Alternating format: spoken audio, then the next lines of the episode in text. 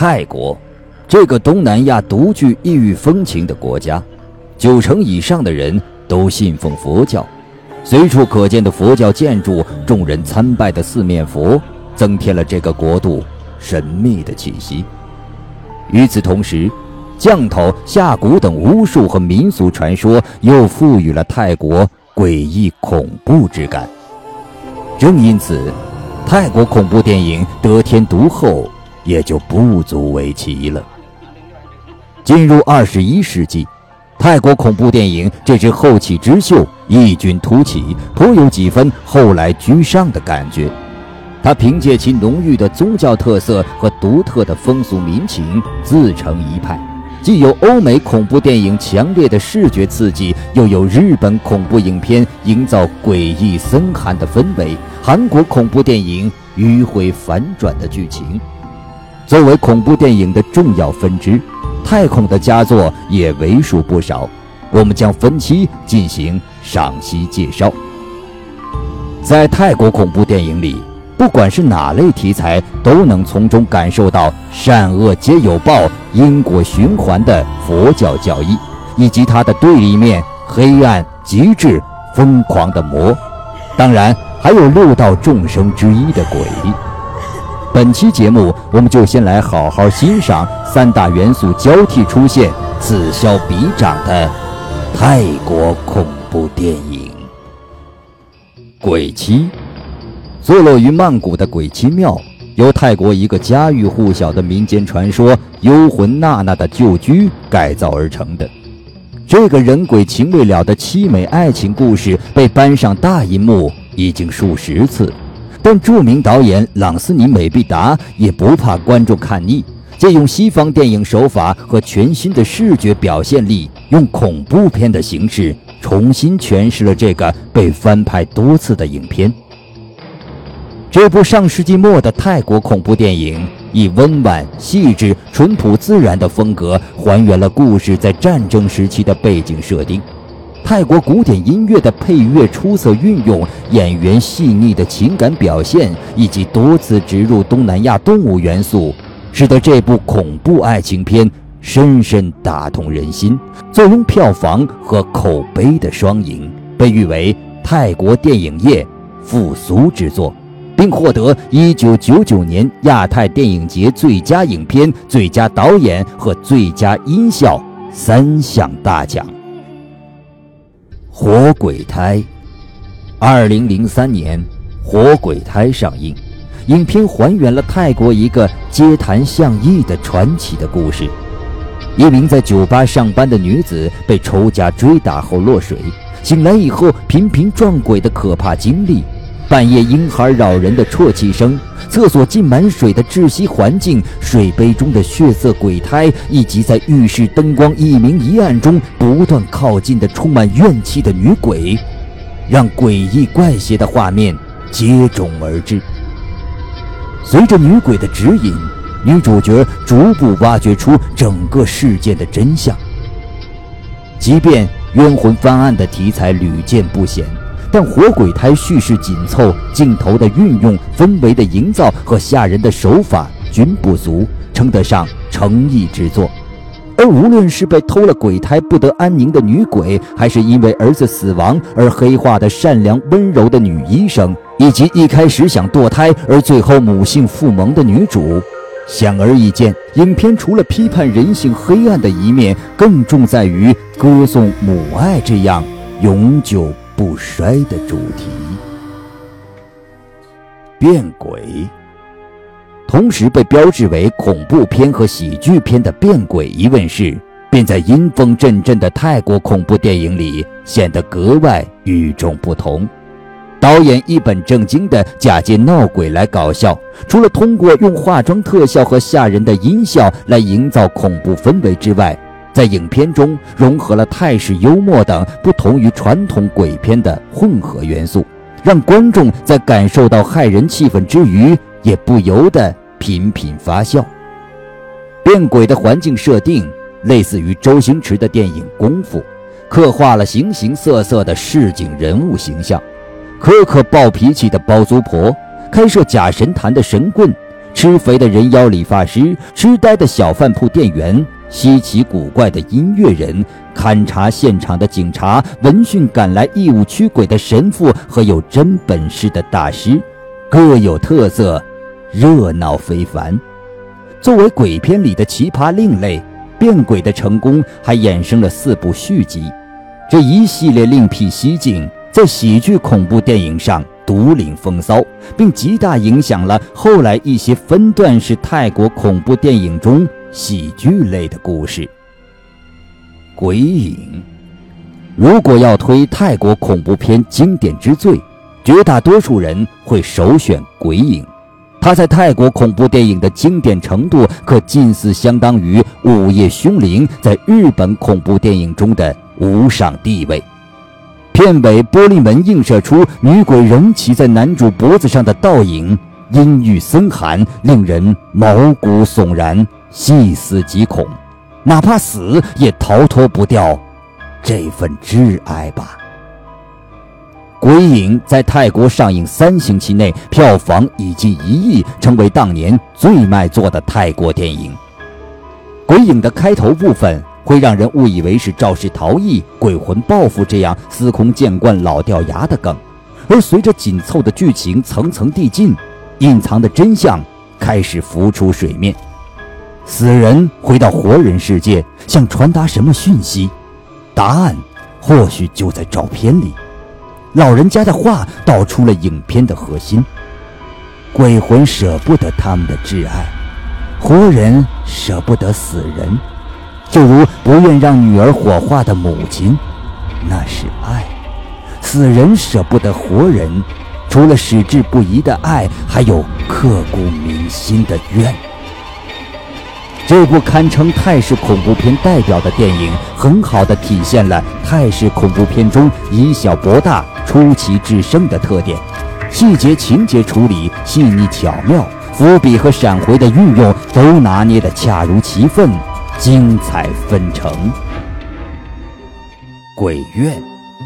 二零零四年上映的《鬼影》，让世界领略了泰式恐怖的独特魅力。由于风头太大，让人们忽视了当年其他优秀的泰国恐怖片，《鬼怨》就是这么一颗遗珠。《鬼怨》不难看出日本恐怖电影对泰国影片的影响。女鬼出场的近镜头、爬行、指甲、披散的头发、仇恨的眼神，总让人想到日本典型的女鬼形象。妓女被杀肢解。头部藏在空调通风管道的恐怖情节设定，又为鬼屋提供了新的杀人藏尸点。当然，影片完全跳出了鬼屋的局限牢笼。几个在旅馆见鬼的年轻人，接下来不断遇到诡异的灵异事件和意外事故，死亡步步逼近。求神拜佛，半夜寻找死人棺材。鬼怨剧情紧凑，往事的揭露手法不拘泥于当事人的回忆，相当自由，使得情节跌宕起伏。更为难得的是，影片别出心裁，一反过去鸡凶及安慰亡魂的套数，借厉鬼缠身传达家暴的社会问题，将诉求拉高到社会控诉的层次。幽闭空间。同年上映的《幽闭空间》则让观众认识到，泰国除了路人皆知的降头师，还有另一种令鬼魂敬而远之的通灵师。影片恰如其名，将场地限制在一家私人印刷厂里，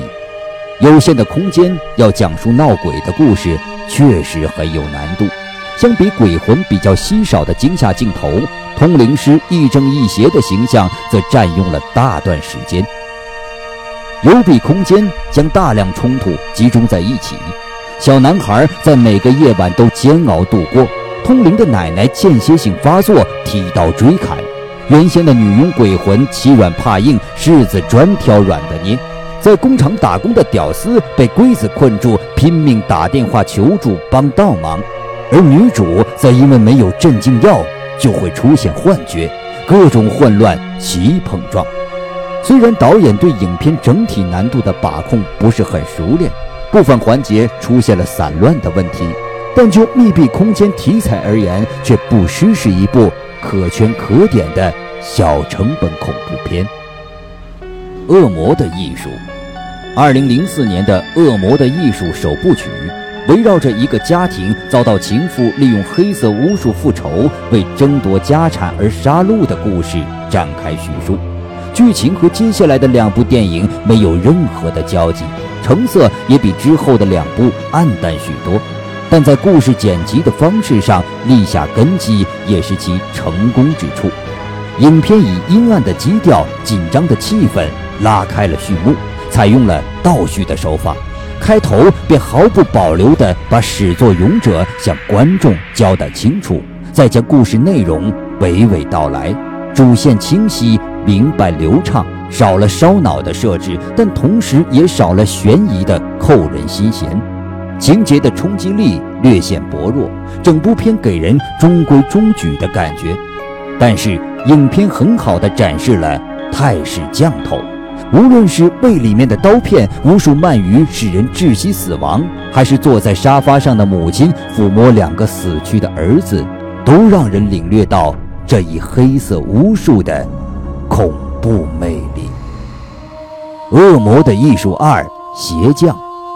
《恶魔的艺术二：邪将》一经问世，就被誉为恐怖极致之作，彻底颠覆人们对泰国恐怖片的认识，令人惊讶。看完这部影片后，回过头来你会发现，原来第一部只是开胃小菜，风头彻底盖过前者的第二部，完全走的是欧美 B 级片的血腥残忍，一开场就来了场鱼钓的视觉饕餮，序幕过后画风突变，又让人产生一种这是部小清新青春片的错觉，因为爱情、友情、理想等这些标配都满足。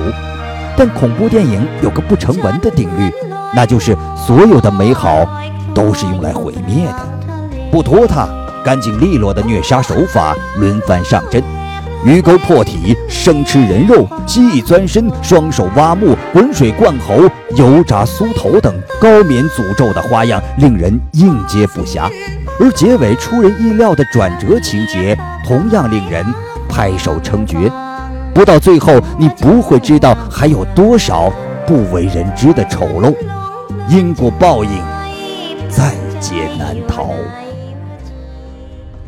《恶魔的艺术三：鬼影随形》。《恶魔的艺术三：鬼影随形》建立在第二部的剧情之上，由原班人马再度合作，对前作人物的转折遭遇做出更完整的交代，可说是第二部的前传。影片较为忠实地继承之前的整体风格，血腥残暴还是原来的配方，还是熟悉的味道。剧情还原了前作的闪回情节，结局同样以出人意料的转折精彩收笔。出色的配乐，新旧不同基调的画面，渗透着影片浓烈而哀婉的主题。因果轮回的佛教教义贯穿始终，将那句。一旦完成降头术，便会跟你到死，诠释到极致。一般情况，翻拍续集总会有所缺陷。第三部整体而言不及上一部的出彩，但毕竟是基于前作已经近乎完美收场的情况下再展开编排的，也颇有观赏价值，称得上佳作了。吓死鬼！一般而言，警察侦查案件会通过目击证人和作案者的供词描述还原案发现场，而在2006年泰国恐怖电影《吓死鬼》中介绍了一种新颖的方式。影片讲述一个学表演的女生帮警方扮演被害人，还原凶案现场，意外撞上灵异事件，最后找到真凶的故事。剧中剧的设定看起来却丝毫不乱。如果你以为故事仅此而已，那就大错特错了。因为影片的后半部分来了一个大转折，前面这部分不过是一个剧组根据真实事件拍的恐怖电影而已，而后半部分的现实生活里，女主又诡异的如同戏里一般撞鬼，知道真相。影中影，现实与戏交织错杂，剧情听起来有够烧脑，但这也正是影片内容的精彩之处。影片后半部分的惊吓点颇多，特别是色彩对比、配乐的出色运用，让阴郁恐怖的氛围不断向四周渗透蔓延开来。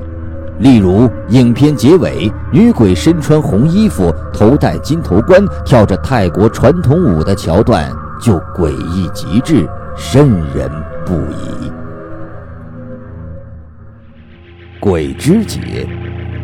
人体包含五公升血液、六磅皮肤、二百零六根骨头、六百块肌肉以及三百五十万细胞，它们协调运作，组成有机的人体。不过，有一个人却相信自己可以把自己分割成一块一块的继续生活。更可怕的是，他开始实践这个想法。光是这样的剧情简介就够让人为之亢奋了。再加上取材于泰国社会真实发生过的谋杀案，一位医生因杀害和分尸他的妻子被判处死刑，这样的噱头更让影片赚足了眼球。《鬼之姐》在票房口碑上获得双收，不仅入围了泰国奥斯卡八项大奖，打破历年鬼片纪录，更一举抱回了最佳视觉特效大奖。影片虽使用鬼魂托梦破案和多重人格这样的老梗，但丝毫不落俗套，情节设置一波三折，结局更是双重逆转，挑战观众的逻辑推理能力。顺带一提。这部影片是男主亚瑞克·阿莫苏帕希瑞的电影处女作，之后他在《变鬼三点一》和《致命切割》都有精彩表现，被誉为泰国当今影坛的鬼帝人选，也当之无愧。连体婴，连体婴是一种极为罕见的妊娠现象，属于先天畸形。二零零七年。被报纸上的连体婴新闻触动灵感的《鬼影》的导演，暌违三年后的作品《连体婴》问世，身体相连，呼吸与共，形影不离，但每个人都有其独立的思想与私有的爱恋，这就造就矛盾，而矛盾往往是悲剧的根源。命运也像他们身上相连的部分一样，交织在一起。分不清你我。虽然影片在各方面表现不如《鬼影》，但片头片尾遥相呼应的配乐凄婉悠长，令人心生悲凉。特别是片尾曲《生活的一部分》，还拿下了2008年泰国国家电影协会最佳原创歌曲奖，成为当年一首热门歌曲。《胸间疑影》，二零一零年的《胸间疑影》。在上映之前就深受关注和期待，毕竟该片的编剧之前的作品《十三害人游戏》和《鬼之姐》都大为成功，广受好评。影片瞄准了隐蔽青年的社会问题。隐蔽青年与宅男是两种完全不同的概念。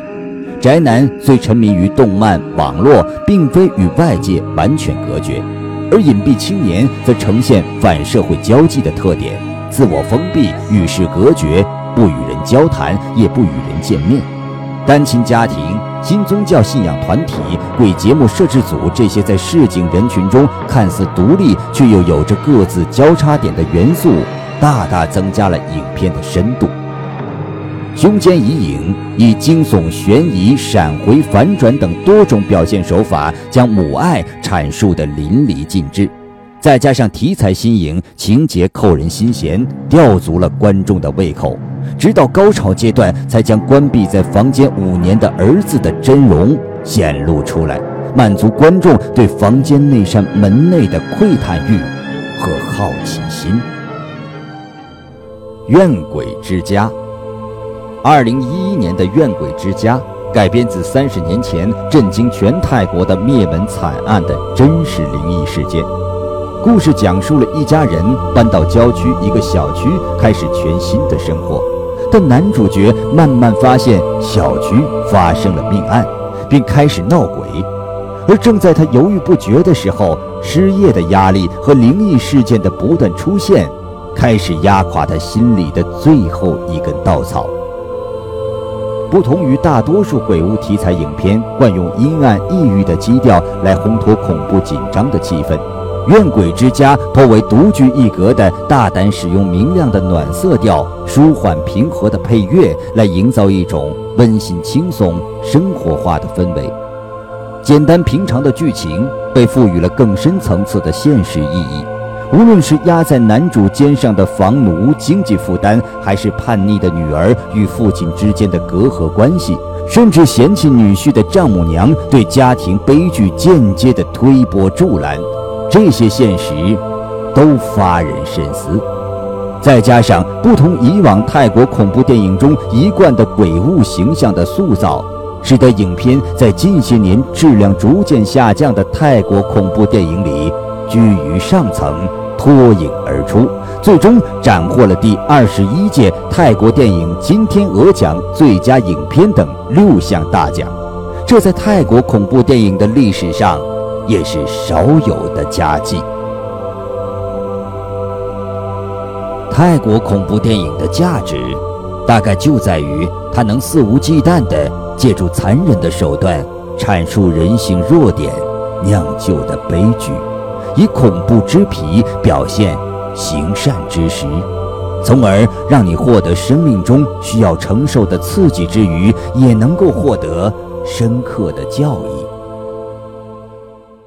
本期节目对于尖叫影院来说也是特别的一期，《太恐怖》上的文稿第一次选用网友的毛遂自荐的作品，来自恐怖片发烧友骷髅牌。由于节目时间需要以及视频解说习惯，我们进行了部分修改和删减，最大程度保持原作者的风格。我们也欢迎更多的恐怖电影铁粉们提供你们的稿件，毕竟尖叫影院是属于恐怖片影迷的栏目，我们不是专家，我们只是影迷，我们用自己的方式记录、收藏、推荐。恐怖电影。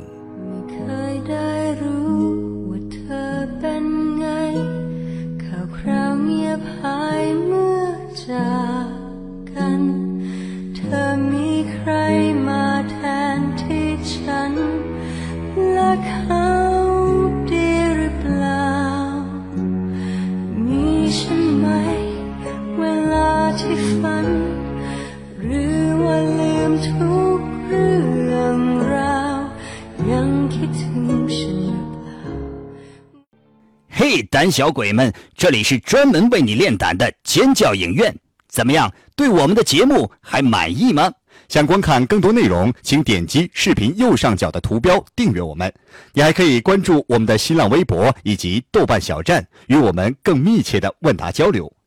记住，是尖叫影院哦，那里还有更多精彩内容在等着你们，尽情尖叫吧！